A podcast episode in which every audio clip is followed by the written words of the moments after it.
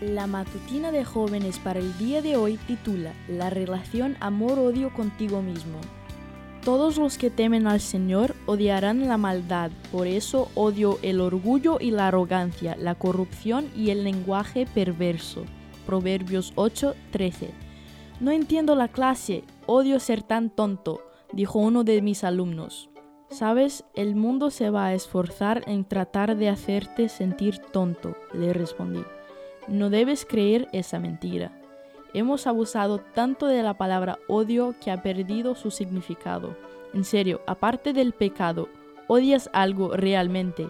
¿Odias esas etiquetas de las camisas que pican? ¿Odias los correos electrónicos no solicitados? ¿Realmente odias esas cosas o simplemente no te gustan? La razón por la que no deberías odiar nada, y mucho menos a ti mismo, es porque odiar no es de Dios.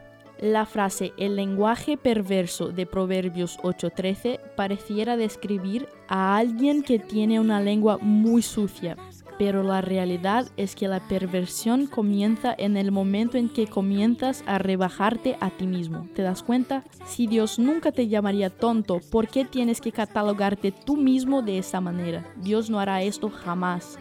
Pero ¿sabes quién sí lo hará? Satanás, el acusador. Y Satanás usará cualquier herramienta para neutralizar las habilidades y los dones que Dios te dio. Hay gente que de verdad se odia a sí misma.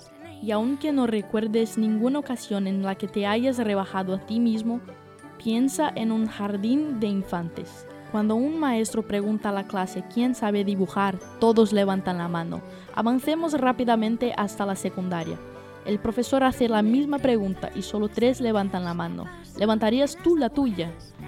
Un amigo mío de la secundaria podía dibujar cualquier personaje de caricaturas que veía y creaba nuevos escenarios para los héroes, incluso nuevos personajes. Dibujaba las caras y las formas del cuerpo extraordinariamente. En la clase de arte trabajaba en acrílico, puntillismo incluso arcilla, con resultados sorprendentes pero incluso cuando la clase incentivaba y alababa sus habilidades, él rechazaba los cumplidos, decía que era malo, se enfocaba mucho en rebajarse a sí mismo, permitiendo que eso envenenara todo su ser.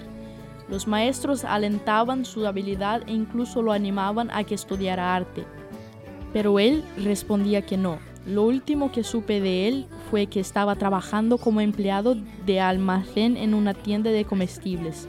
Dios no creó bombillas tenues, sino seres iluminados con pasión y capacidades.